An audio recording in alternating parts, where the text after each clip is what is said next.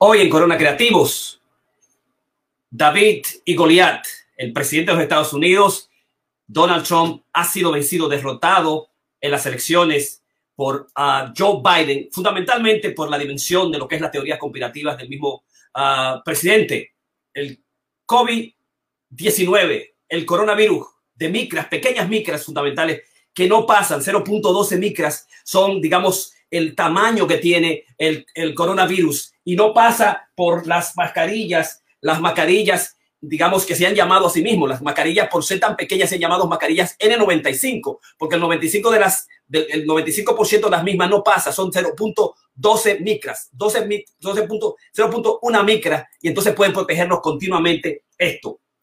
Eh, entonces, difícil que nosotros podamos entender cómo es posible, digamos, que el, el Donald Trump se haya permitido ganarse las elecciones. Yo te puedo decir una cosa, realmente Donald Trump iba a ganar las elecciones con, las, con la economía como estaban, con un 73% del voto popular, con un margen de ventaja bajísimo. Si las circunstancias particulares, digamos, de la naturaleza no se hubiesen impuesto a la dimensión de lo que es, digamos, la, la política y la dimensión cultural en los Estados Unidos, estoy seguro, estoy segurísimo que Donald Trump hubiese ganado las elecciones. No era, era indetenible la avalancha de, digamos, de, soporte económico, la avalancha económica de la misma eh, ciudad y la dimensión, digamos, positiva que, que tenían los, los que soportan a Donald Trump. Me, me, decía a mí que iba a ganar, pero Donald Trump se confundió y perdió frente a David. Un, un, un, enemigo pequeño al cual desconoció, al cual utilizando la forclusión, como dice Lacan, la forclusión, que es una situación de, la, de, la, de, la, de, la, de las desilusiones, de las paranoias, que no se ve. Es una, yo niego las cosas, pero en este caso Donald Trump lo que hace es que dice que no existe y comienza a ir a los rallies, eh, digamos, sin, una, sin ninguna protección. Ya tenemos nosotros con nosotros a Ramón Blandino, bienvenido Ramón Blandino, y tenemos también con nosotros a Karina Ría, que hemos estado esperando del programa. Entonces, hoy vamos a hablar de lo que es nuestro masterclass número 152, la psicología conspirativa del coronavirus derrotó al presidente uh, Trump. La parte 2, ya vimos la parte 1, porque la, digamos, las dimensiones, las características de personalidad que hacen que una persona, digamos, sea un mal perdedor. Hoy vamos a discutir cuáles son esas, esas características, esas digamos, teorías conspirativas que él ha mantenido por un espacio de estos cuatro últimos años y que, digamos, hay una, hay una hipótesis fundamental, o sea, para ganar las elecciones, como él, en un estudio que hicimos y estudiamos nosotros, tanto Karina y Ramón y yo, eh, en, en, un fin de semana que estuvimos allá, vimos todos sus Netflix, los shows de Netflix, y ahí se encontraba, digamos, cómo él pedía a, cómo yo puedo ganar unas elecciones, cómo se ganan las elecciones, cómo se llega a la gente. Se llega a la gente por las emociones, se llega a la gente por las contradicciones, se llega a la gente por la desinformación, se llega a la gente por entretenimiento. Y entonces él ha sido un entretenimiento. Tú llegas más gente creando debate, debate, eh, eh, emociones, creando ira, trayendo lo que es tu personalidad, es que tú ganas las elecciones. Tú la ganas así y uh, Joe Ventura el luchador fue uno de los que él fue a buscarle cómo tú ganaste. Dice, no, cuando tú vayas a ganar, di algo eh, outrageous, di algo que, sobresalga. Eh, todos los mexicanos son rapists, eh, son violadores. What? Voy a crear una, una pared aquí en los Estados Unidos, what contra México. Eh, voy a hacer esto para solamente para nosotros, grande para nosotros. O sea, sí, para ganarles buena. La pregunta es, pero para mantenerte en el Estado, tú tienes que decir la verdad. Y yo pienso que ahí fue que ha comenzado la, la situación de que el coronavirus, esa minúscula eh, eh, célula, minúscula elemento orgánico que no puede vivir de sí mismo, que Donald Trump, por ser tan grande y tan poderoso, tan magnánime, que ha construido grandes rascacielos y que lo puede ver y que no puede ver este individuo que le estaba socavando, le estaba socavando en toda su dimensión su presidencia. Lo, ocultó la pandemia, ocultó el virus, ocultó las enfermedades, se enfermó él mismo y entonces, digamos, eh, perdió lamentablemente las elecciones como Goliat, el filisteo y David el pequeño, que con solamente un tirapiedra, como nosotros llamamos, con un tirapiedra le ganó a Goliat. Así que buenas noches, qué bueno que estás ahí, Ramón Blandino, ¿qué tal? Estamos en Corona Creativo, tu podcast 152, la psicología conspiratoria del coronavirus derrota al presidente Donald Trump. Ramón, ¿cómo estás? Sí, muy bien, empezando una nueva semana, estamos con nuevos eh, descubrimiento en todo este proceso eh, caótico que estamos viviendo con post-eleccionario y cómo se van viendo nuevas cosas y cómo van eh, saliendo a la superficie nuevas informaciones y, en términos también de, de, la, de la psicología de, de, de nuestros políticos, cómo esto básicamente, eh, yo me, me, río, pero me, río de una manera que, que es penosa, porque me recuerda tanto nuestro país, básicamente en, los tiempos, no solamente de la dictadura, sino después de la postdictadura, en tiempo de Balaguer, que usó muchísimos de estos mecanismos que están siendo usados ahora. Básicamente 30 años atrás, yo recuerdo en una de las campañas, básicamente, y más adelante elaboraremos de eso, que decía, eh, uno no puede cambiar de caballo cuando se está cruzando el río. Y eso básicamente es una, una psicología muy, muy con Pueblana que, que usó Balaguer para tratar de mantener. Y se parece mucho a este presidente, pero vamos a hablar de esto más adelante. Perfecto. Karina Rieke, ¿cómo estás en nuestro podcast hoy en este Corona Creativo Online, tu programa especial? Bienvenida. ¿Cómo te encuentras? Gracias, gracias. Estoy muy contenta. Hoy acabo de terminar una carrera eh, muy esperada del New York Runners, 5 millas. Así es que eso me mantuvo bien. Este fin de semana terminé mi certificación para el nivel 2 de coach estoy viendo eh, toda este, esta payasada que, que, estamos viviendo realmente. Me parece que ya es una payasada. Claro. Vamos a comenzar. Nosotros tenemos, y vamos a hablar como siempre, y le vamos a traer eh, sorpresas, porque cada entrega de nuestro podcast es una sorpresa. Porque Karina no sabe lo que yo voy a decir, Ramón no sabe lo que yo voy a decir. Yo no sé lo que Karina va a decir o Ramón va a decir. Entonces, para nuestra gente que nos sigue, para ti que está ahí continuamente, eh, el mismo programa es una sorpresa. Yo no sé si Ramón me va a deslumbrar, va a sacar algo interesante por ahí, va a traer una magia, una teoría nueva junguiana, se va a oponer, eh, se va a ocultar, va a traer un elemento clínico, o yo no sé si la poeta clínica de alguna manera lo va a enterrar a los dos, como siempre lo entierra. Esto va a enterrar a nosotros. Y que ella lee los discursos de cada uno y ve, ¡pa! y lo toma. Nosotros tenemos que quedar, wow, yo que quería que tenía una conferencia magistral hoy. No, pues entonces eso es lo importante que trae el Port COVID, el, el Corona Creativo Online. Y recordarte a nosotros que ya no puedes apoyar en cualquiera de las diferentes podcasts en los Estados Unidos, donde quiera que tú escuches tu podcast. Ya estamos al aire. Ahorita, antes de que Karina presente, voy a presentar la manera en que puedes ayudarnos. Noviembre completo estamos lanzando nuestro podcast. Gracias a Dios Bill Gates lo va a sacar el 16. El 16 es hoy. Hoy, ya. Yeah. Bill Gates saca su podcast hoy. Ahí lo anunció el 12 y nosotros sacamos el 7. Por lo menos no le fuimos adelante a Bill Gates. Un podcast importantísimo donde vas a encontrar todas nuestras conferencias y él puede apoyarnos para continuar creando más episodios, más eh, creando investigaciones ampliando más la red tecnológica y las investigaciones y también los asistentes para que nos ayuden a tener mayor cobertura y mantenerte así. Las teorías conspirativas, hablemos de esa dimensión con la cual, digamos, eh, eh, Trump jugó en este proceso, digamos, de, sus, de su proceso eleccionario. La investigación en psicología durante la última década ha intentado determinar por qué algunas personas se sienten, digamos, atraídas por teorías de conspiración. Eh, eh esta investigación ha revelado que una serie de, de peculiaridades cognitivas ¿verdad? propias del ser humano, de, de nosotros individuos, tienden a estar sobre eh, representadas en quienes de alguna manera creen en las teorías de conspiración. Eh, es, un, es un proceso, digamos, de, de, nosotros mismos querer dar sentido a la vida y, y nació con el ser humano, con el sapien. Él tenía que saber qué estaba sucediendo cuando se movía una rama, si era eh, algo, digamos, inocuo o algo digamos, que lo, se lo iba a comer. Entonces, si las nubes comenzaban a moverse, si comenzaba a llover continuamente, eh, eh, ¿a, qué, ¿a, qué, significaba? O sea, las leyes de la naturaleza eh, hacían imprescindible el hecho que comenzara a crear animismos, a teorías sobre fantasmas, sobre teorías, digamos, eh, eh, creativas, imaginativas, sobre monstruos, sobre eh, cosas extrañas y raras. digamos, el ser humano tiene una tendencia a esa dimensión de lo que es creer en las conspiraciones. Entonces, nosotros en cualquier momento, en cualquier instante, en cualquier circunstancia, digamos, no podemos evitar, digamos, conspirar. Es, es, una dimensión para el ser humano. Lo que han hecho las investigaciones es establecer por qué la mayor teoría detrás de, ella es que la necesidad de controlar, tener un control de qué va a suceder, qué va a suceder en nuestras vidas. No, es, tener certeza sobre las cosas.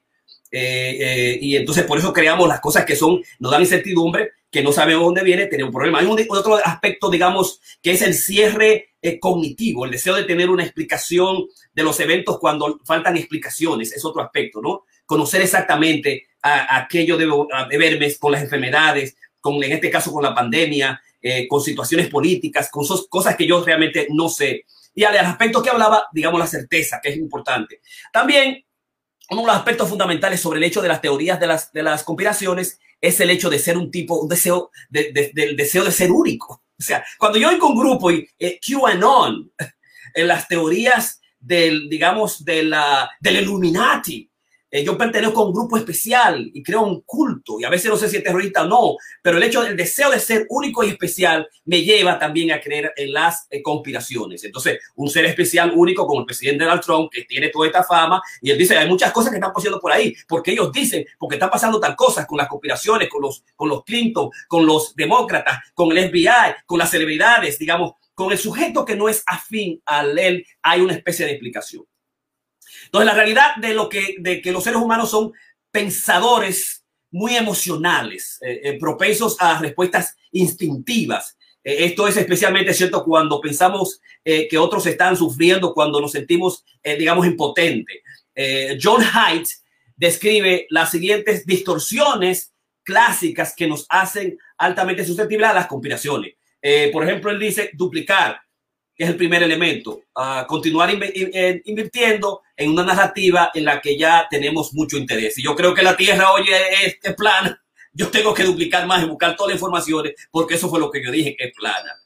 Eh, su justificación post hoc, ¿verdad? Encontrar razones para hacer que nuestra narrativa de la realidad ya determinada tenga sentido si yo dije que, eh, que, las vacunas son malas, yo no puedo ir por detrás a vacunar a mi hijo. Yo tengo que buscar todas las informaciones después que establecer una teoría falsa de lo que eso significa. Justificación, razonamiento emocional, ¿no? El hecho de que tengamos dolor no significa que alguien nos haya lastimado, pero parece que caemos en esta trampa con una frecuencia sorprendente, porque es el, el aspecto emocional, ¿no? El, digamos, la, la, la catastrofización, eh, catastrophization, que es que todo es catástrofe, todo es, es, malo, todo es negativo. Eh, todos los eventos o la serie de eventos que nosotros vemos, la vemos de la perspectiva del apocalipsis, de la destrucción, ¿verdad? del más allá, de lo malo, que es el elemento de la catastrofización, la sobregeneralización que pasa en mucha gente en sus posiciones generales sobre una situación o personas basadas en datos limitados. El otro aspecto es pensamientos dicotómicos, todo o nada, ¿verdad? el pensamiento en blanco y negro que a menudo reduce la información a, las categorías extremas, que es la polarización. Él es la segunda venida del Satanás, de, del Mesías que viene, o, el diablo encarnado. Son las dimensiones que tú tienes que defender, la dicotomía, las polarizaciones que hace la política. O es azul o es rojo y nada más. O este es el mejor o este es el peor. Y entonces yo me asumo a esos grupos. Son parte de lo que son las teorías también de polarizaciones leer la mente. Hay gente que dice que no, yo sé lo que él, yo sé lo que él piensa. Yo leí la mente y me fui, ¿no? Esa dimensión de que conocer la verdad, eh, eh, eh, la intención de alguien, pensar lo que puede decir o hacer. Encontramos significados ocultos en sus mensajes crípticos que nos envía Donald Trump cuando habla dice tal cosa, pero ellos saben y nosotros tratamos de incluirnos en parte de ello. El etiquetado, que es la aplicación de suposiciones generales sobre alguien para que para que, que, quepa en una caja particular. Él, él, es, él es de Trump, entonces piensa así. Él es de Biden, un socialista, eh, eh, eh, va a destruir el mundo, va a agarrar el gobierno y va a hacer que solamente esté para las minorías o, para los, para los desamparados, etcétera el filtrado negativo que muchos tenemos en el, sentido de que eh, sentarse y la, centrarse en la información negativa solo para ajustarse a una, una narrativa, la narrativa mía, lo que yo eh, tengo, lo que yo explico desde esta perspectiva, digamos, cerrada, un filtrado particular. Y sobre todo, el descontar lo positivo, ignorar la información positiva sobre alguien o la situación para encajar también en esa misma narrativa. Son las dimensiones fundamentales que tienen que ver con todas estas teorías conspirativas. Ahora, durante todo este proceso, cuáles son las teorías en las que eh, eh, Donald Trump no ha traído a nosotros y que sus seguidores soporte. Ahora mismo, 73 millones, tiene todo el poder a sus manos dentro del Partido Republicano, el Partido Rojo. ¿Cuáles son estas diferentes tipos de teorías ¿Y por qué esas teorías son buenas para ganar? Para ganar adeptos, por la dimensión de la dicotomía, por la dimensión de la certeza. Esto es lo mejor, esto es lo mismo. Vamos a hacer a, los Estados Unidos grande a ver. ¿Por qué, digamos, importante, eh, digamos, eh, eh, reconocer estas teorías y quedarnos un poquito entonces en la teoría de que cómo el virus derrota a Donald Trump? ¿No?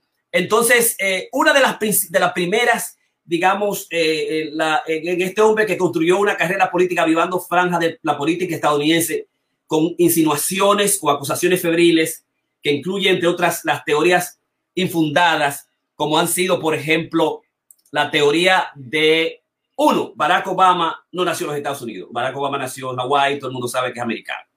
Y fue lo primero con lo que él salió, para buscar renombre, para volver a esa dimensión cooperativa, para llamar la atención, para crear movimiento. Tú creas movimiento y te va a ganar las elecciones. Tú creas movimiento y va a tener seguidores. Tú creas movimiento y te va a ganar un partido. Tú creas polarizaciones, es importante. Recuerda que el 6%, como nosotros estudiamos, de las cosas negativas de la fake news son más importantes que la, la, positiva. O sea, aquel sujeto que utiliza la, lo, falso, lo negativo, va a llamar más la atención, va a tener más seguidores. El problema es no necesariamente eso va a hacer que tú te quedes y entonces con, con las elecciones de Donald Trump eso es lo que estamos encontrando ahora.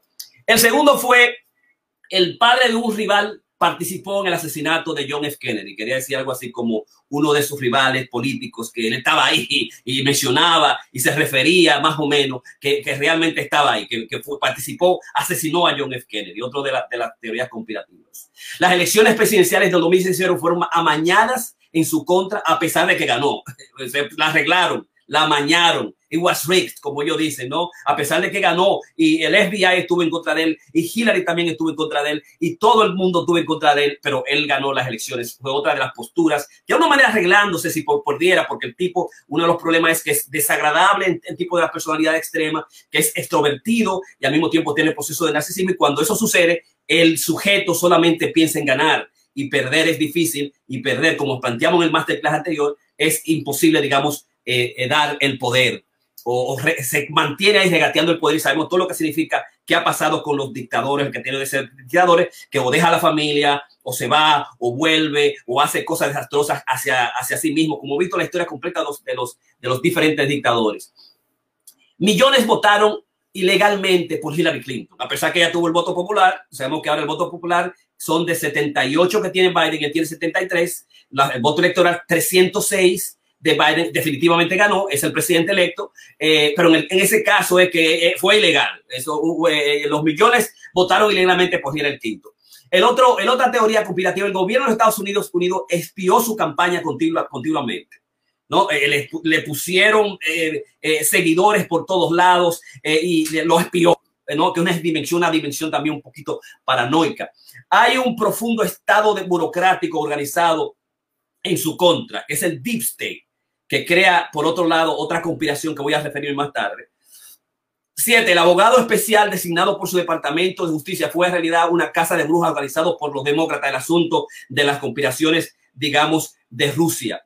Y ocho, una de las conspiraciones nuevas es el QAnon o el QAnon. Es una teoría de la conspiración que afirma que la administración Trump está involucrada en una especie de batalla entre eh, eh, bastidores contra el llamado estado profundo, un estado profundo, un sujeto que, eh, que es Q, que está dando informaciones de que conoce de que este estado profundo está en contra el FBI y hay celebridades y hay, digamos, una red de, de, sujetos que son pedófilos y el cual, digamos, Donald Trump está defendiendo y el, y el, el QAnon, digamos, el Q anónimo es casi un grupo y está, digamos, representando esa dimensión de la teoría conspirativa.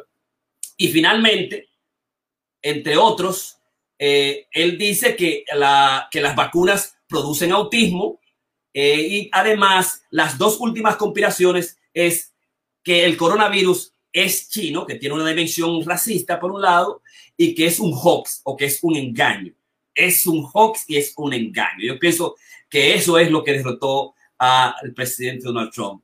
Eh, yo, por ejemplo, eh, digamos, vi después que él se desapareció, se fue a jugar golf, después que ha, sido eh, Don Biden declarado el, el, presidente electo, yo vi a un Donald Trump cuando salió a, digamos, a decir el descubrimiento de las vacunas de Pfizer con un 90% de efectividad y yo vi un sujeto presidenciable.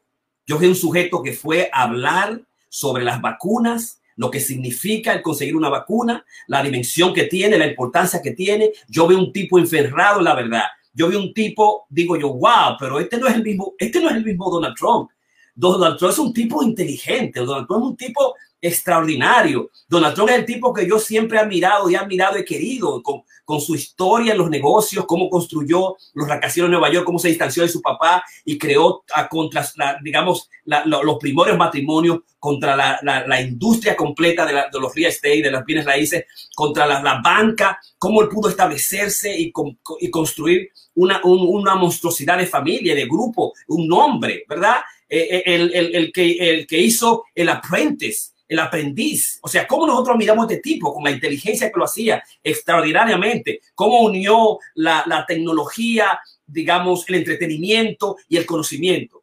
E, e, e, ese es el tipo, ¿no? Entonces yo pienso que cuando se perdió Donald Trump es que creer que todo es un entretenimiento y que creer que todo es conspirativo y que todo es fake news, que todo es mentira, que si tú no lo dices, si tú no lo sigues, si no soy yo, entonces todo es falso. Yo creo que esa fue la gran problemática. Y lo descubrió tarde, lo descubrió después que perdió y nos dio un tremendo discurso presidencial. Yo pienso que el primer discurso presidencial fue cuando le anunció, tenemos la vacuna, eh, Pfizer la tiene, 95%, y es así, y esto lo logramos nosotros, lo, y solamente lo he logrado yo, porque fue el único que pudo hacerlo en, digamos, en 11, 7 meses, eh, eh, eh, poner las, las, grandes mentalidades, los grandes emprendedores creativos del mundo y decir, vamos a, a parar esto. Y ayer se anunció también que la Moderna tiene una mejor vacuna que está aquí en los Estados Unidos con 94.5 de efectividad. y entonces vi que mandó un texto ahí. Están hablando de la vacuna, señores, pero eso fui yo.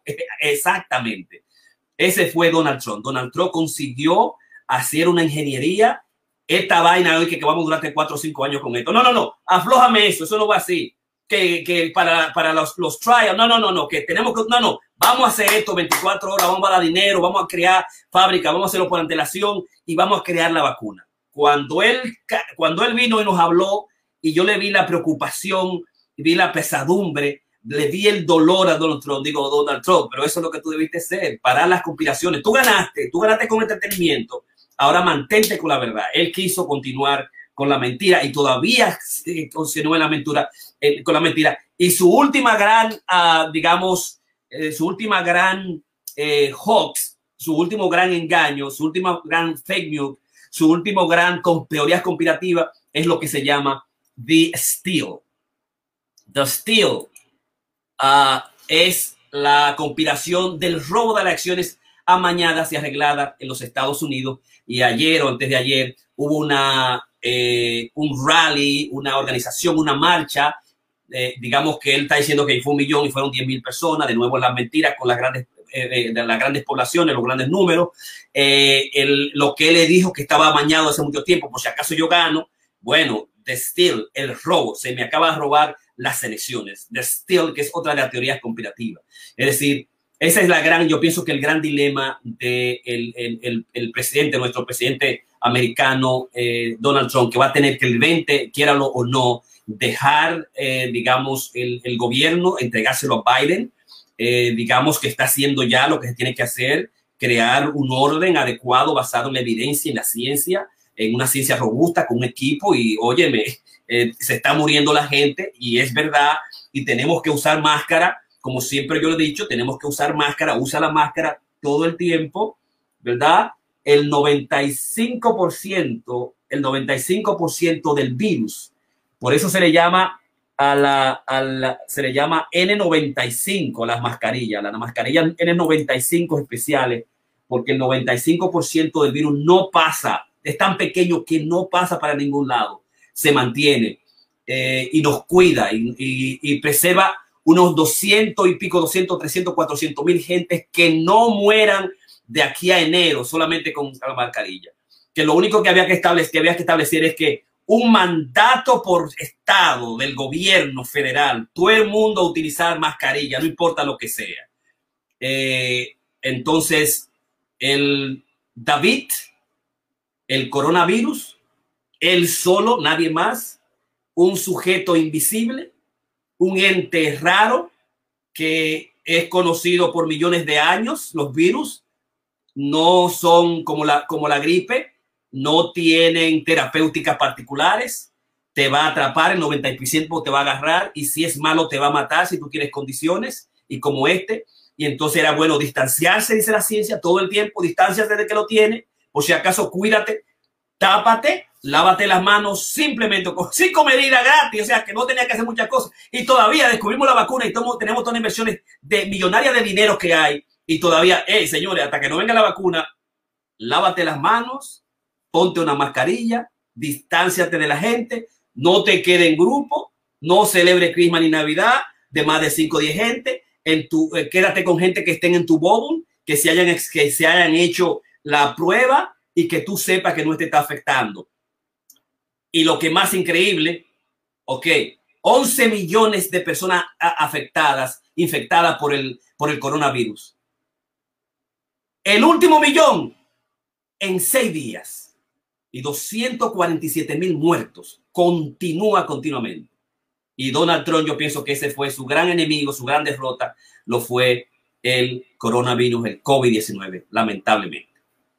Vamos a pasar entonces a presentarles ahora a nuestra analista clínica experto, a nuestro clínico experto, eh, Ramón Blandino, y recordarles que tenemos por ahí a nuestro, tenemos nuestro programa especial, Corona Creativos Online, ya está, búscalo donde tú escuchas tu podcast, ve y búscalo y nos puedes, digamos, ayudar. Así que, Ramón Blandino.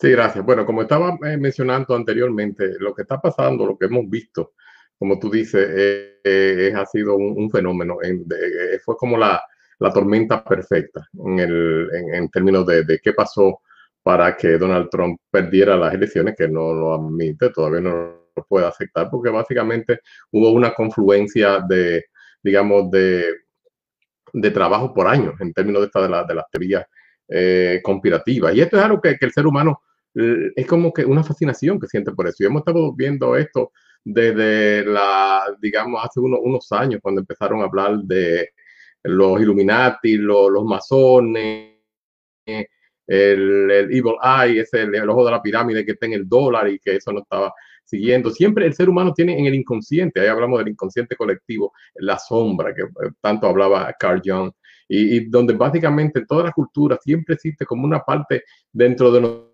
nosotros que está buscando algo diferente, está buscando, digamos, lo, lo, extraño, estamos tratando de buscar fuera de nosotros aquello, que no tenemos. Eh, Donald Trump hizo un, un, gran manejo de la, de la publicidad cuando estaba en, en, el aprendiz, ese programa de televisión, y él sabe cómo usar los medios de comunicación, y él sabe cómo manejar a la gente. Y tenemos que, que entender que con todo y, y, y el corona, básicamente, eh, un cuarenta y pico por ciento de la población votó por él y, y, uno se pregunta, ¿cómo pudo haber sido esto? O sea, es algo que todavía yo mismo no me, eh, conscientemente eh, lo puedo entender por las teorías, digamos, psicológicas y sociológicas, antropológicas y todo lo demás. Y, he siempre dicho que los pueblos que, que, no leen, que no estudian su, digamos, su historia, están condenados a, repetir los errores del pasado. Eso para nosotros, los, que venimos, digamos, en mi caso, de la República Dominicana, tenemos una gran experiencia con eso. Básicamente el caudillismo, como básicamente esos líderes eh, desde los, tiempos de, de, Lili, siguiendo con Trujillo, pasando por, por Balaguer y después los, los pichones de, caudillo que tuvimos con los otros líderes. Eh, como le digo, el, que más conoció, digamos, la, la psicología del dominicano en ese entonces era, era, era Balaguer y en este sentido era una persona bastante culta y supo utilizar eh, las, digamos, las teorías maquiavélicas de Nicolás Maquiavelo en, en, El Príncipe, que básicamente era una guía para los Medici de cómo mantenerse en, el, en el, poder en, en, la Italia de los 1400. Y básicamente eh, el, el, principio aquí es que el fin justifica los medios. Tú tienes que hacer lo que tienes que hacer para tú mantenerte en el poder, no importa qué. Y divide y vencerá. O sea que la idea era tratar de, de, de dividir lo que está haciendo ahora mismo eh, el, actual presidente, tratando de, de dividir eh, la, la, digamos, la, la, percepción dentro del, del propio eh, eh, partido eh, republicano y esto es un, es un, gran problema porque básicamente yo pienso que según, y en mi particular opinión, que ese partido va a desaparecer, va a convertir en, en el partido trompista porque básicamente ha creado como eh, un avatar, es, casi eso. Y, es lo que estamos buscando, o sea, queremos identificarnos con, con el fuerte y queremos asociarnos con, con, él. Hay que ver cómo pudo, por ejemplo, Adolfo Hitler en la, en la Alemania nazi, de un, país completamente derrotado y en quiebra después de la Primera Guerra Mundial, cómo pudo él eh, levantarse, un tipo que ni era rubio, ni era alto, ni era fuerte, ni era nada de lo que, lo, lo, lo que era el, eh, digamos, el, modelo ario. Y levantar todo un país contra el mundo. Y no estamos hablando alemán hoy, porque realmente se le ocurre, no sé cómo se le ocurrió atacar a Rusia en el invierno. O sea, que él cometió unos errores tácticos que de lo contrario hubiéramos estado no sé dónde. Pero eh, el, el, el pueblo se unió a él, una gran mayoría del pueblo aquí en Estados Unidos. O sea, eh, todavía siguen creyendo en esas teorías conspirativas y, y uno siempre tiene como esa búsqueda cuando no son eh, digamos, eh, los extraterrestres, cuando no son los espíritus. ¿Cuántos programas de paranormales no, no hay en la televisión? ¿Cuántos programas ahora no hay de antes de que llegara el, coronavirus? Eh, y, yo los otros días estaba chequeando la cantidad de películas que hubieron, casi prediciéndole Contagion, Contagio, a una serie de, películas de, años atrás que básicamente estaban ya anticipando e, este, problema. Hubo todo un task force que preparó todos los, modelos de situaciones similares. Esto fue cuando lo prepararon en los tiempos de Obama, cuando estaba la, epidemia de, ébola. No se llegó a implementar, o sea que nada de esto se, tomó en serio. Lo que básicamente el, pueblo está buscando como, como hay un vacío y, él, lo, él, lo, llenó. Él dijo que venía a secar la, digamos, la laguna de, Washington y aparentemente de laguna se convirtió en pantano, pero eh, eh, existe eh, esa, esa parte inconsciente o subconsciente de muchos de nosotros. Es lo mismo que pasa en la República Dominicana. Todavía uno puede oír gente pidiendo que Trujillo vuelva. y es simplemente porque hay como ese deseo de que exista como el, rey, como el, el, el líder que, que, lo pueda guiar a uno en contra del, del comunismo en contra de, digamos, con las religiones, algo muy importante de los grupos religiosos que lo estuvieron apoyando a él. Y esto no es nuevo para mí, esto pasó con el, el padre Marcial Silva en la República Dominicana en los tiempos de Juan Bosch, que básicamente la iglesia se, se, fue en contra, tildando al, gobierno de, de, comunista. Ahora, esto es una de las cosas que estamos viendo. Ahora, lo último que acabo de escuchar es que él, una de las teorías que él está diciendo, que perdió eh, estas elecciones, pues se las robaron por Dominion, que es una, una compañía en la cual hay, hay, dos personas venezolanas que básicamente son parte de, de, de, una gran compañía que en algunos de los estados estaban manejando la parte electoral y, y, y esos fueron los mismos que supuestamente hicieron que ganara Maduro. Entonces, ¿cómo estamos viendo todo esto? Pero claro, hay muchas personas que hacen de sounding board, o sea, como un, un, un tambor de resonancia, y, y, siguen toda esta, toda esta creencia. Y, y, por eso yo digo, la educación es una cosa es algo clave y, yo entiendo que el, presidente electo tiene grandes programas para, eh, implementar modelos de, educativos para las clases necesitadas, porque es que realmente tenemos que elevarlo. De lo contrario, eh, esto va, a ser un problema. Ok, ahora fue la, la, la, pandemia, que fue supuestamente un virus creado eh, en contra de, los norteamericanos en, un laboratorio. hay una película parecida a esta también de Dustin Hoffman, con unos monos que los traen precisamente del otro lado del mundo. Y, es increíble cómo hay todo este tipo de cosas y, las personas lo, lo, creen. Y, sin embargo, ahora eh, la, la, la, falta, digamos, de, de empiricismo, de, de conciencia científica y todo esto como eh, es como el, pensamiento vudú. Uno anda buscando como una, una respuesta eh, y, y, de hecho existe lo que se llama la muerte vudú en psicología, que son personas que llegan a creerse que tienen eh, cierta, el, mal de ojo, es una cierta influencia y pueden hasta morir de, de enfermedades simplemente porque piensan que, que ese es el, es el, destino. Pero básicamente, como tú dices, estamos viviendo un, como siempre he dicho, esto, es un paradigma, esto es un modelo, un, un momento de, de, de, cambio y vamos a ver entonces cómo, cómo podemos seguir adelante. Ya el primer paso está dado con un cambio de administración, con un modelo completamente nuevo donde retomamos lo humano, retomamos lo científico y bueno, vamos a ver qué pasa. Perfecto, Ramón. Te, recuérdate que ya tenemos nuestro podcast. Lo puedes encontrar aquí mismo, lo puedes encontrar en lo que es Radio Pública, lo puedes encontrar en Spotify, Spotify, Tú puedes ir a diferentes eh, sitios donde tú encontrar tu podcast. Te puedes ir a Corona Creativo directamente al Apple Podcast. Estamos en Apple Podcast. Puede irte a otra plataforma que es Google Podcasts y te puede ir también para apoyarnos en, Patreon. Puede apoyarnos con 5 dólares, 10 dólares, 20 dólares. Estas son nuestras posibilidades de ayuda al, a nuestro proyecto.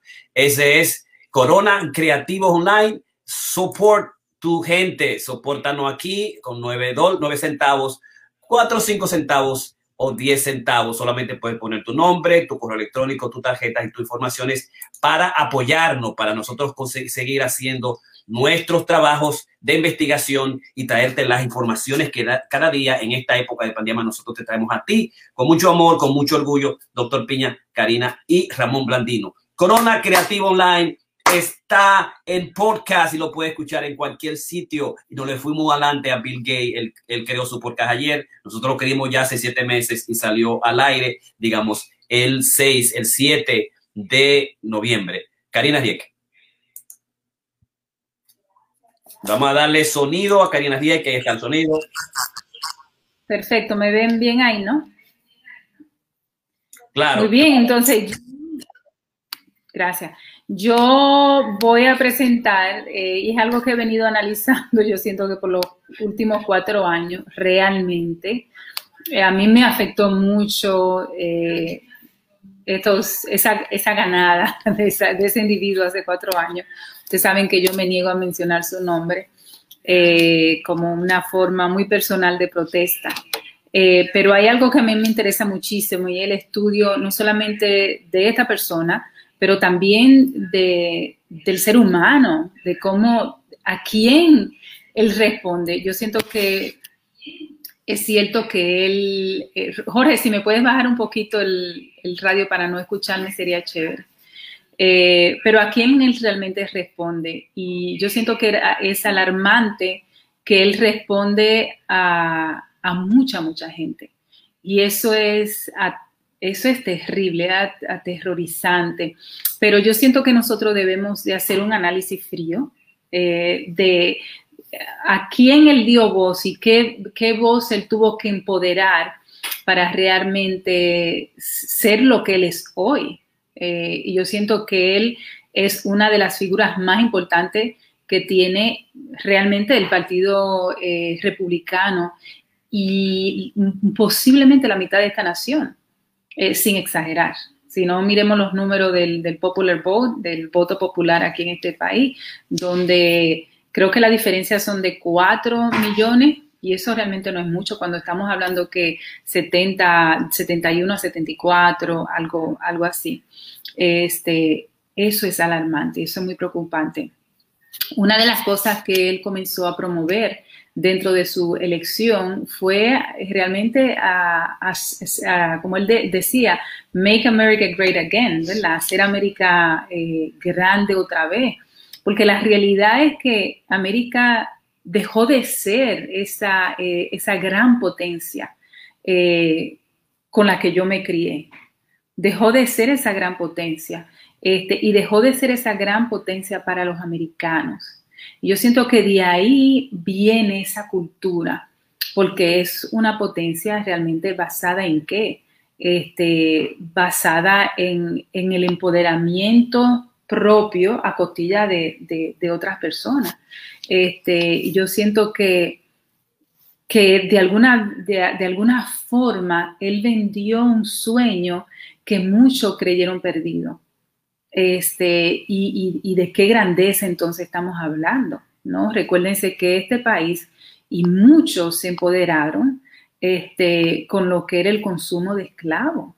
Cuando tú tienes 100 gente trabajando para ti, donde tú solo le tienes que proveer comida, eso es, eso es grande, tú te vas a hacer de mucho, mucho dinero, ¿no? Entonces estamos hablando, nosotros estamos ahora o estuvimos antes de estos cuatro años viviendo en un lugar donde no era bien visto eh, ser, ni siquiera racista, no era una, era una posición que tú tenías que mantener callada y muy escondida. y un pasado muy escondido si tú fuiste parte de ese pasado, ¿no? De ese empoderamiento en base al sacrificio, la muerte y la destrucción familiar de tantos eh, seres humanos, en este caso afroamericanos. Este, entonces, realmente, ¿a quién él le está dando voz? Entonces, lo que tú tienes que analizar es que él respondió realmente a una necesidad este, de muchos sureños en este país este, ya que la gran, incluso la media, los expresidentes se enfocan en las grandes eh, ciudades y todos se envuelven en las grandes ciudades porque eso, eso vende, eso, eso empodera. Este, y aquí me parece que ha, que ha existido, eso, este, es mi análisis, creo que ha existido mucha marginación a un grupo que fue el predominante, ¿no? Que fue ese sur este, predominante de, espacio, de, producción este, en base a mucha esclavitud. Entonces, es, eso dejó de verse, incluso dejó de apoyarse eh, a nivel constitucional y, eh, y, también dejó de verse como algo este, de respeto y algo que tú tienes que defender. Entonces, cuando él dice, volvamos a hacer lo que fuimos, yo siento que él se refiere a esa grandeza este, que fue tan parte de lo que ha constituido esta nación americana. ¿En base a qué? ¿No? Este, otra de las cosas que yo siento que, ha vendido mucho y que lo ha favorecido mucho, ¿no? Dije esa primera parte. Yo voy a mencionar algunas 18, 17 puntos eh, que yo creo lo han llevado. Porque nosotros decir que realmente él perdió las elecciones por la pandemia, sí es cierto. Yo siento que la pandemia tuvo mucho que ver cómo él mal manejó este proceso, pero también eso dice mucho de, este país. El hecho de que él estuvo tan cerca de ganar, a pesar de, todo esto, ¿no? Que él despiende. Otra cosa que yo siento que fue eh, quizá más que crear lo que él quiso vender, el eslogan del crear América eh, grande otra vez, es el hecho de que él era una, una estrella de televisión. Él tuvo uno de los programas más vistos eh, en este país. Él fue un celebrity, él fue realmente, eh, y aquí hay una cultura de eso muy americanizada, ¿no? Donde muchas celebridades incluso se van a países de Europa eh, porque no quieren la atención que aquí se le da a la celebridad. Entonces, yo siento que, que él creció a lo que él se ha convertido ahora, este, y creo que uno de, de los fundamentos más importantes que lo ayudaron a ese crecimiento este, es el hecho de que él era un celebrity, donde vivimos en un país donde eso vende tanto, ¿no? Vende mucho el hecho de que tú salgas en televisión, vende mucho de que, de que y además lo que él vendía.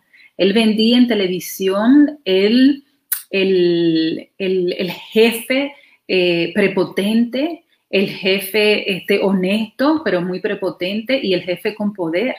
Este, y no hay nada más llamativo que el poder este, para el ser humano.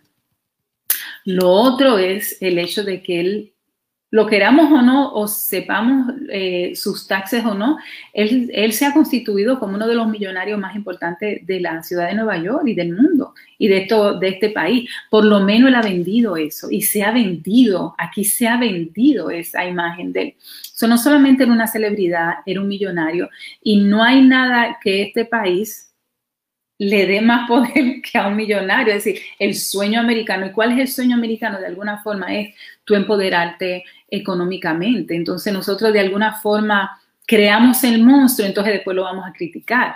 No creamos el hecho de que tú te tienes que hacer y mientras más tú tienes, más orgullo somos. Entonces tú, tú haces uno, este, pero, pero, pero no, pero espérate, no, no, no. El hecho de que él es una persona tan poderosa, a nivel de su construcción y del dinero millonario y todo eso y cómo se ha vendido es una de las cosas más fuertes.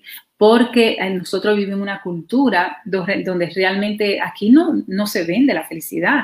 Incluso muchos los estudios dicen que a mí me pareció estupendo haciendo mi PhD como mucha como cuando yo leí los estudios de la felicidad, donde el americano realmente no solamente no cree en ella, sino que rechaza el, simbolismo de lo que puede significar la felicidad. es algo, incluso yo me sentí totalmente ridícula porque antes de leer el, el, trabajo yo dije, bueno, mi meta es ser feliz en la vida, yo tener felicidad cotidiana y, y, yo creo, y todavía creo en eso a pesar del estudio. Este, y yo recuerdo como mis compañeras americanas de clase me miraron como que si yo era una persona que no leía, porque eso no existe, porque eso no es, eso no es, es lo que tú vas a obtener, es lo que tú puedes lograr, es lo que tú puedes comprar, pero la, la felicidad realmente no, es, no, es, no está en ninguno de esos componentes.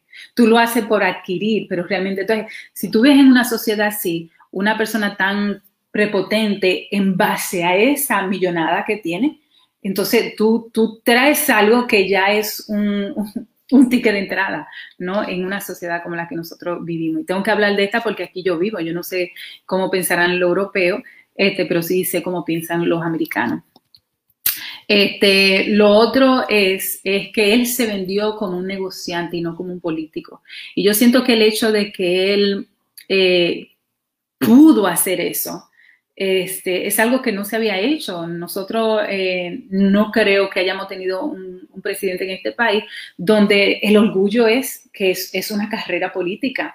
Entonces, el hecho de que él era un hombre negociante que se metió a ser presidente, también vende la idea de que cualquier persona realmente, eh, tú, tú estás vendiendo una idea de que, espérate, yo no soy de estos políticos, que lo que ven es, eh, y nosotros todos lo sabemos, el político vende sueños, ¿no? Entonces, este es un hombre negociante que va a vender sueños. Entonces, ¿a cuál tú vas a creer? El político que tiene este, un discurso eh, que ya tú no crees mucho en ese discurso porque es un discurso que no cambia.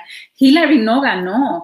Hillary no ganó realmente fue por Trump. Hillary ganó porque no adquirió el nuevo lenguaje, el, nuevo discurso este, de, lo que, de lo que la popularidad quería de ella, que no era la política. La, gente lo que quería realmente era, era el, humano ella, no la política, ¿no? Este, y yo siento que él respondió a esa necesidad de no solamente este, no ser político, pero criticar abiertamente al político, ¿no? Entonces eso le favorece muchísimo.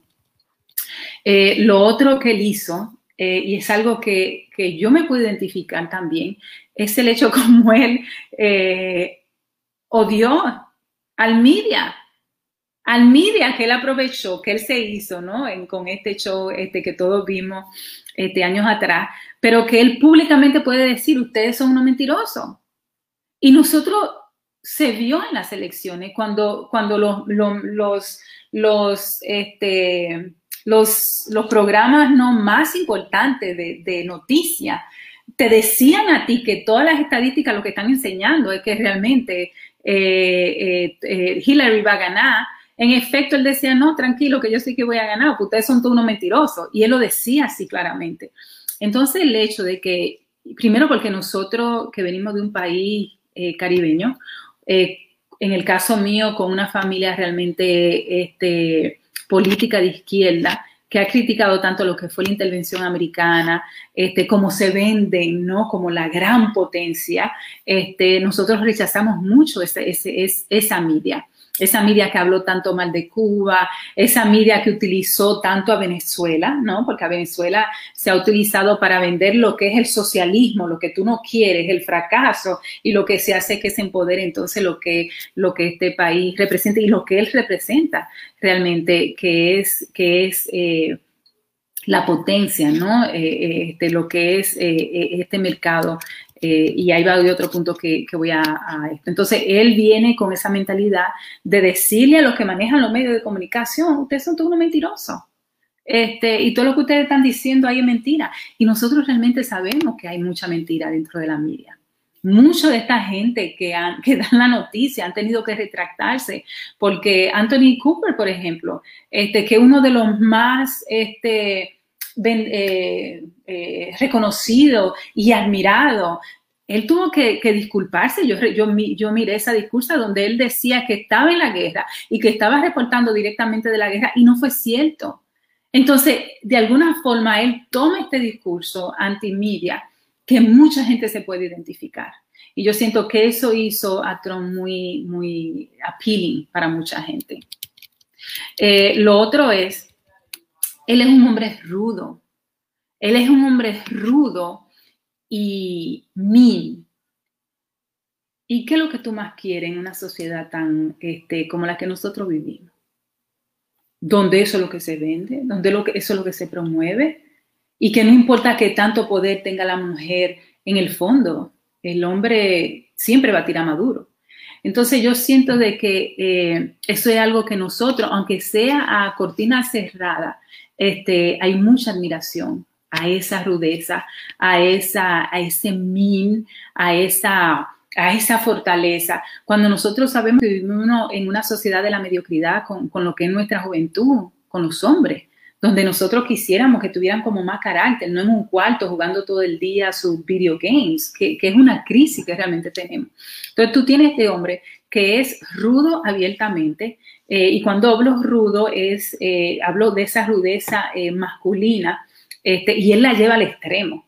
¿No? Entonces, nosotros vivimos en una sociedad que de alguna forma portray that. Vivimos en una sociedad donde nosotros eh, todavía se ve Rambo en diferentes caricaturas ahora, ¿no?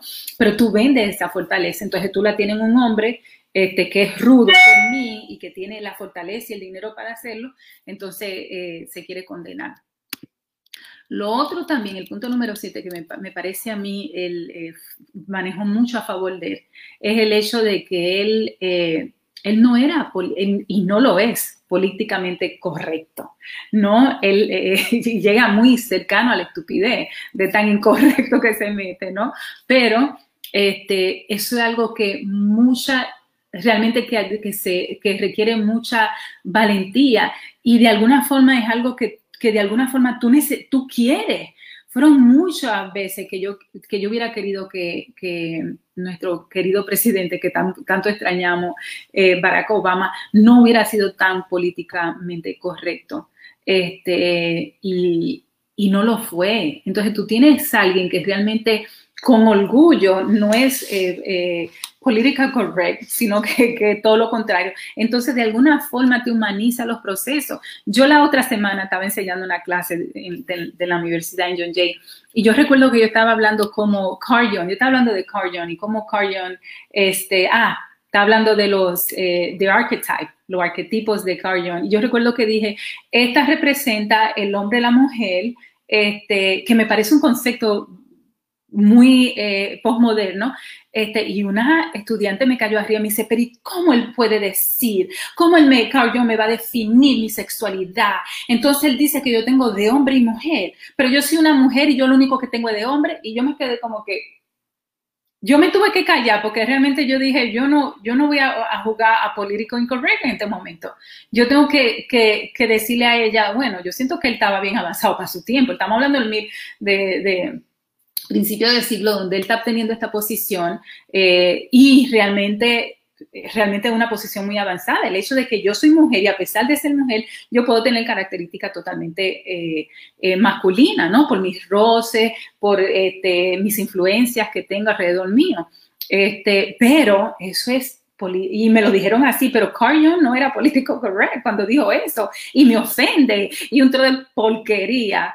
Este, y pero realmente responde a ese lenguaje. Y él, y él realmente eh, en ese sentido para nada y no le interesa para nada. Eh, lo otro es, él dice que no es racista, pero tiene un, un vocabulario racista. Entonces, esto me acuerda mucho en los países de nosotros cuando este, yo creía que todo el mundo era izquierdista que todo el mundo era de porque mi mamá era, pertenecía a eso, los amigos de mi mamá era eso, este, pero yo recuerdo que cuando yo me fui a vivir un, un, año al campo, que mi mamá vino para acá, todo el mundo era reformista en el campo. Mi abuelo era reformista, decía balaguerista, y ahí yo me doy cuenta de que hay gente muy buena que eran, eran como mi abuelo que yo tanto amé y que mucha gente alrededor eran balagueritas. Este, entonces eso es lo que dice de que, de que realmente hay, hay, ellos representan eh, de alguna forma una voz, ¿no? Una voz, este, por ejemplo, no me quite mi tierra. Yo recuerdo que una de las cosas que, que mi abuelo decía, no, no, porque todo, yo no quiero que pase lo de Cuba, me quiten toda mi tierra, este, porque eran gente sumamente trabajadores. eh, y eso era lo que tenían.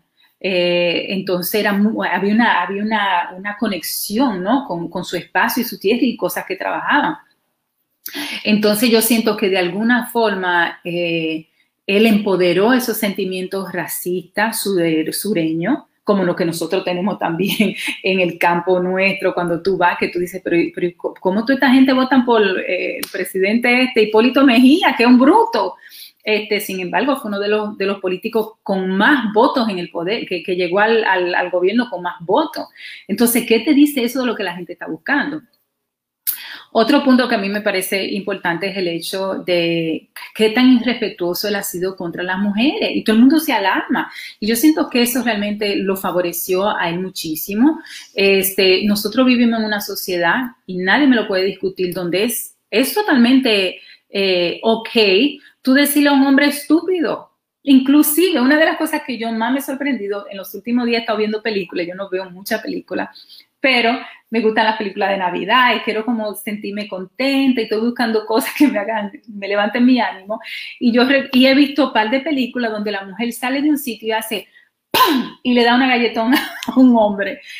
Tú no dices que tú eres este, abusiva.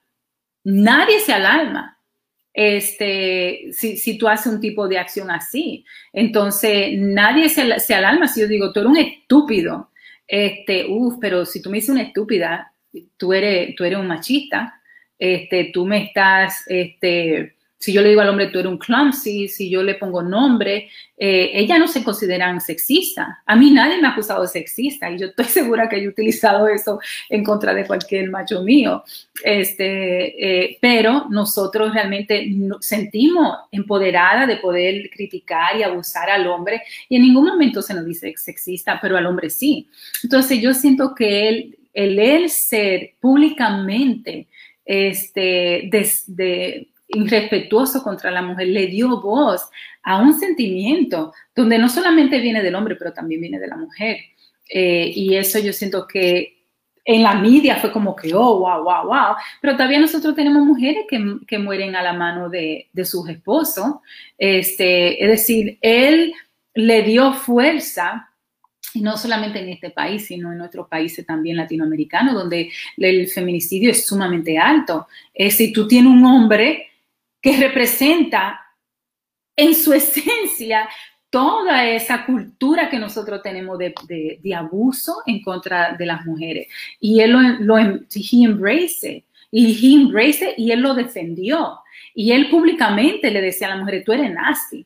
Entonces, de alguna forma, él, él, él, le dio vida a algo igual con el racismo que era, que era mal visto y era una vergüenza, ¿no?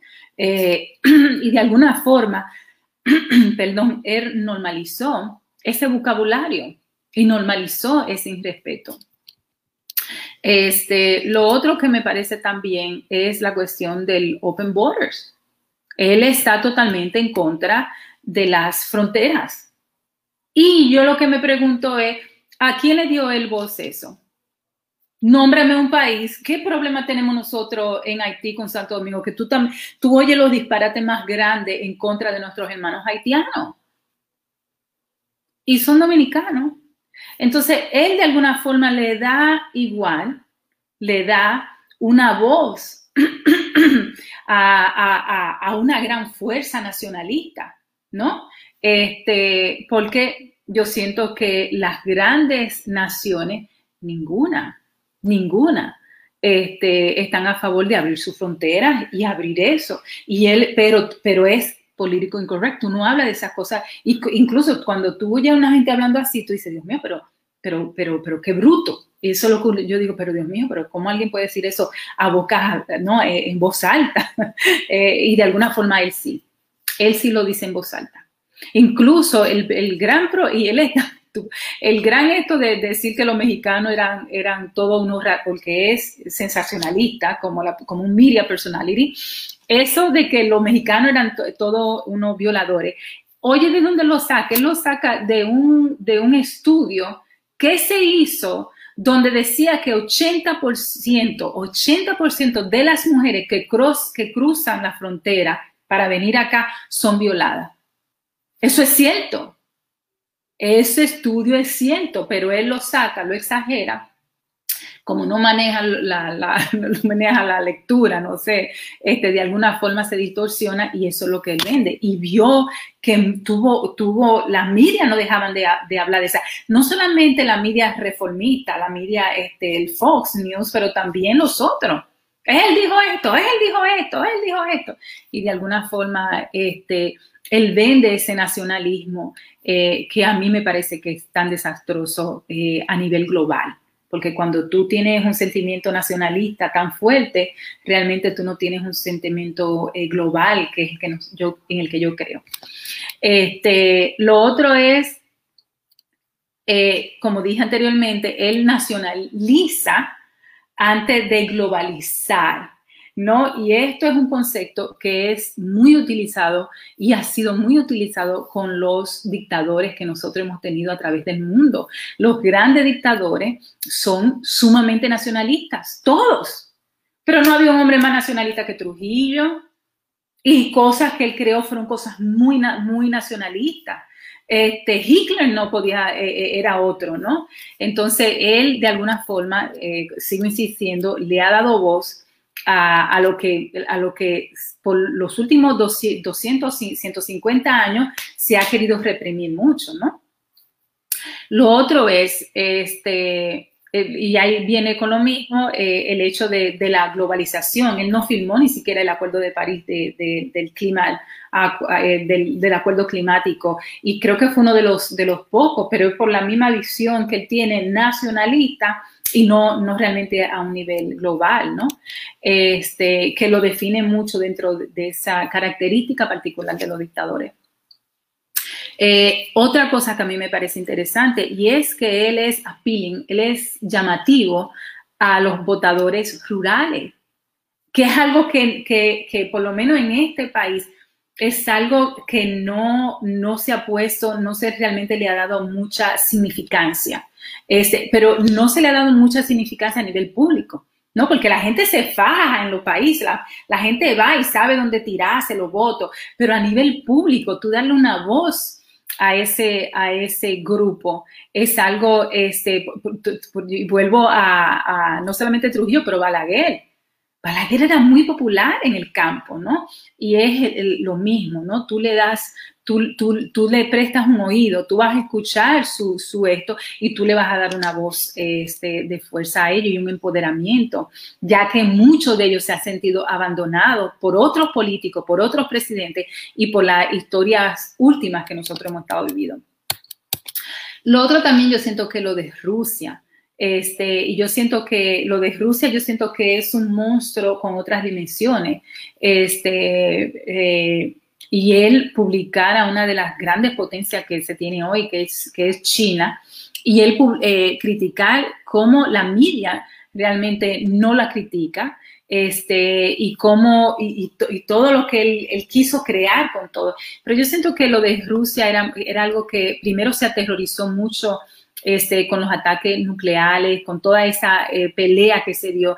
Y la pelea con Rusia es, es, es algo que, está muy ligado al miedo, ¿no? Entonces, eh, eh, lo otro es que él es procapitalista, ¿no? Y ese procapitalista se vendió este, eh, minimizando este, y realmente utilizando, yo siento que a Venezuela lo han utilizado mucho en este procapitalismo que él quiso, que él quiso vender. Y yo siento que lamentablemente se hizo el juego, con, con Venezuela le hizo el juego a él. Lo otro es son las armas, el hecho de que él es pro armas. Y tú vives en un, en un país donde los, los padres eh, fundadores de esta nación eh, hicieron un amendment a la constitución para defender su derecho a realmente eh, defenderse de lo que son los gobernantes dictadores. Y eso es lo que él promueve. Es una necesidad.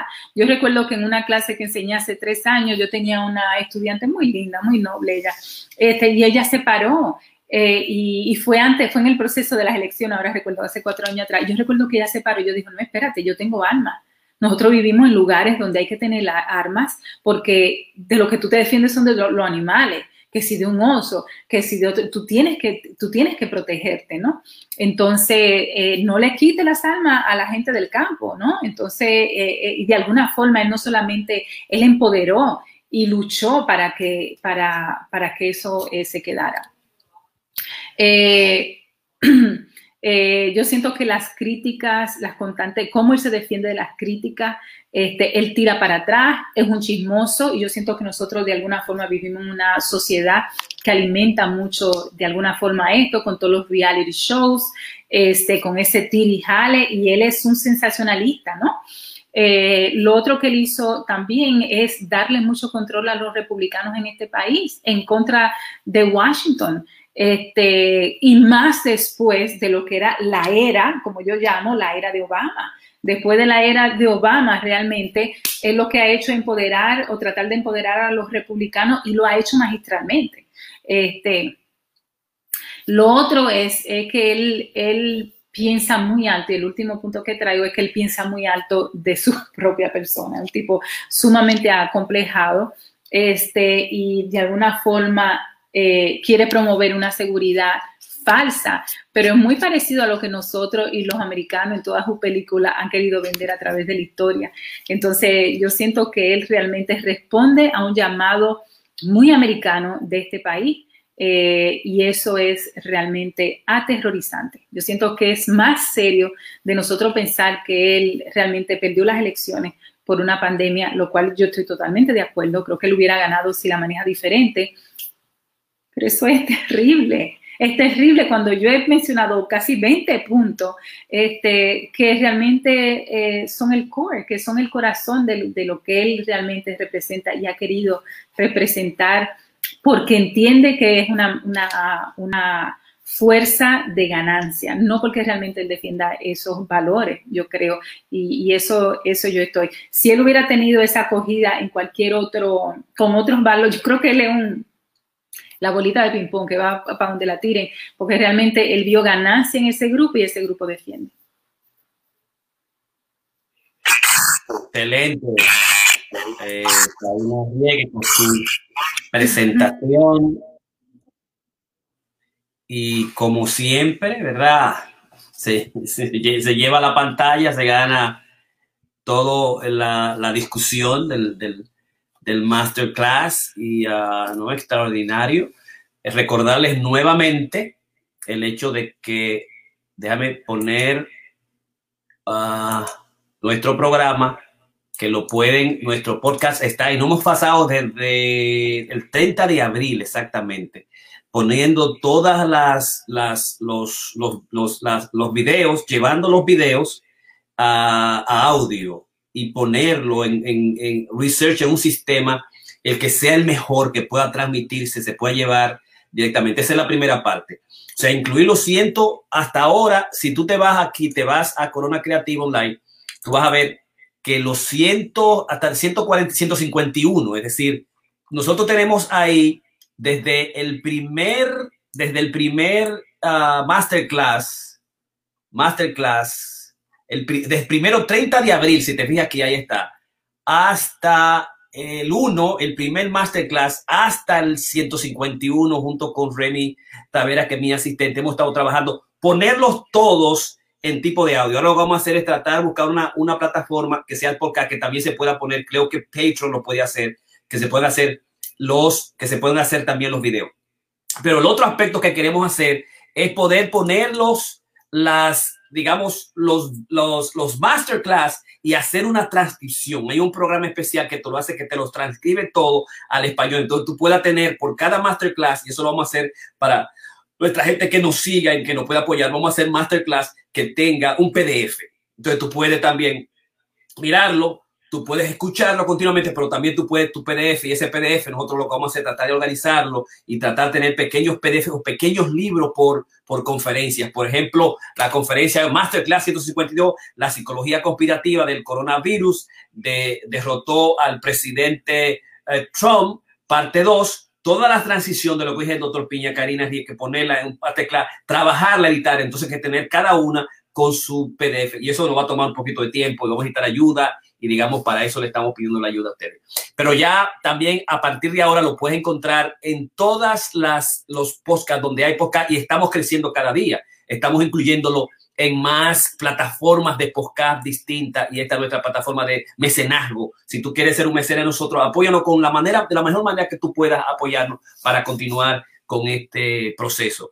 Uh, entonces, vamos a los comentarios y y hay una persona que comienza con, uh, él comienza con, oh, good vibes, y después dice, son 72 millones, después te tira, no nazi social welfare provision including all age insurance, rent supplements, unemployment and disability benefit, all age homes and interest, free loan for a married couple along with healthcare. Después te tira, uh, el versión los nazis se parece a la opinión de los demócratas, no Trump, y después te tira que el COVID-19 en USA 2.2, y después te tira eh, presidente más pacífico de los últimos 30 años. Eh, después te tira eh, una opinión de ustedes sobre masculinidad femenina puede ser considerada discriminación por demócrata y después te tira un, un sinnúmero de asuntos, ¿verdad? Que está buscando lo que la mayoría, lo que nosotros hablamos en nuestro podcast y es el hecho de que dice John Lanier, cierra las redes sociales, ciérrala, salte de ahí, Tú te vas a encontrar gente, te va a encontrar necios, te vas a encontrar gente que quiere debate. Tú te vas a encontrar gente que son absolutamente negativos. Que tú lo que quieres es enseñarle algo a alguien y ellos lo que quieren es debatir contigo. Ellos, como de lugar, tienen que traerte el feño, la mentira, el engaño, como sea. Que, que, ellos quieren ganar, que lo que tú estás diciendo es nazi, que son los demócratas, que masculino que lo femenino. No hay manera, dice ellos, de tú hacer un trabajo serio, honesto, moral, sin uno, dos, tres gente que tú vas a encontrar por todos lados. Hay que, hay que hacer un debate, hay que, hay que hacer un debate. Estoy en contra ti. Y yo siempre lo he dicho, por eso yo creé los miércoles, los miércoles para que la gente que tenga algo que decir, bueno o malo, y quiera crear una bocina a favor de quien sea, nosotros queremos crear una, una, un proceso de investigación. Y así como hizo tanto, yo admiro a Donald Trump, yo lo admiro profundamente, al negociante, al del emprendedor, el que escribió sus libros, el del arte del trato. Yo tengo todos sus libros, hay todos sus libros uno por uno, todos sus libros. Y veía todas sus conferencias, todas sus conferencias, la veía todo.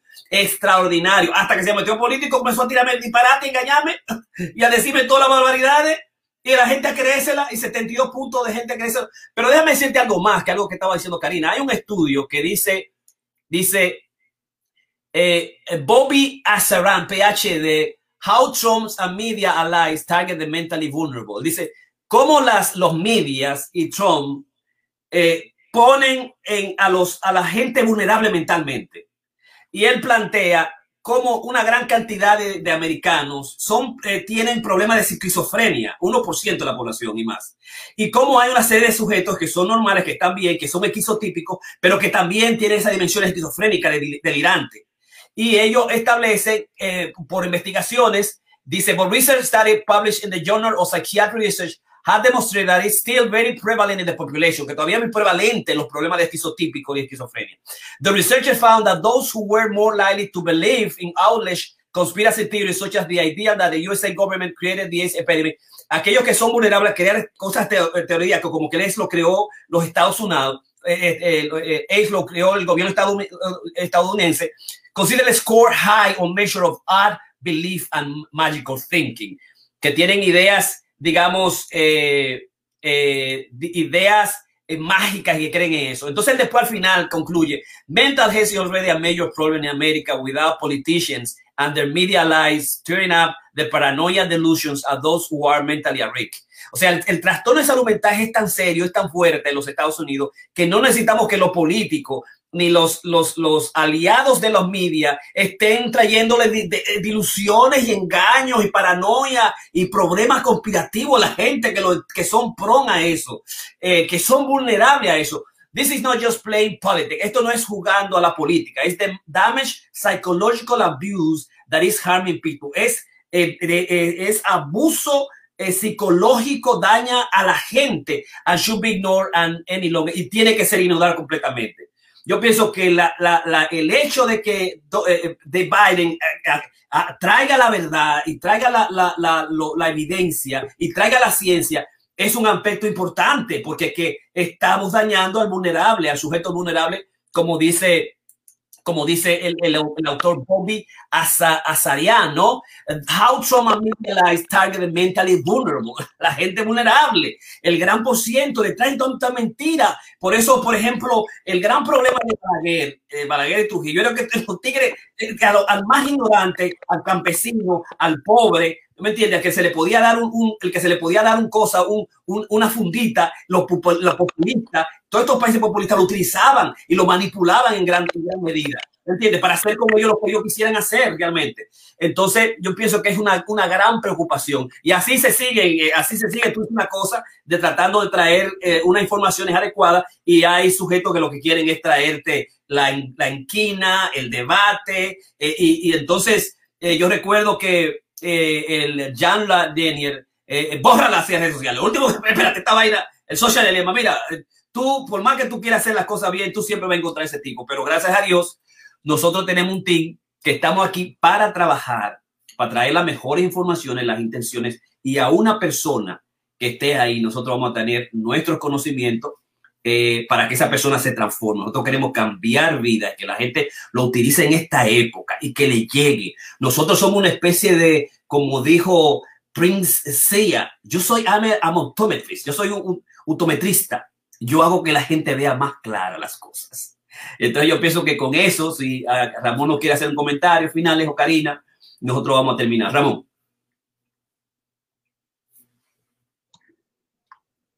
No, básicamente eso es lo, correcto. Y siempre va a haber personas que tendrán, eh, quieren ya, llamar la atención y quieren traer, eh, eh, modificar teorías. O sea, no quiero entrar en, en, detalle.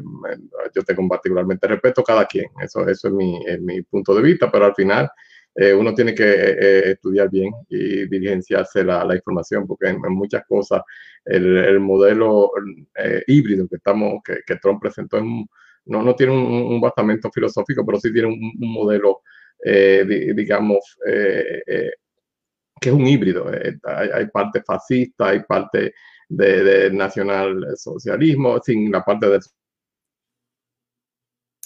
socialismo, quizás el nacionalismo. Entienden esto porque queremos ver la parte, digamos, psicológica, no la, parte política. Cada quien tiene su derecho a, opinar, pero siempre es importante estar pensando que uno tiene que presentar sus argumentos con su punto de vista eh, científico, no simplemente por, eh, eh, a nivel de, emoción.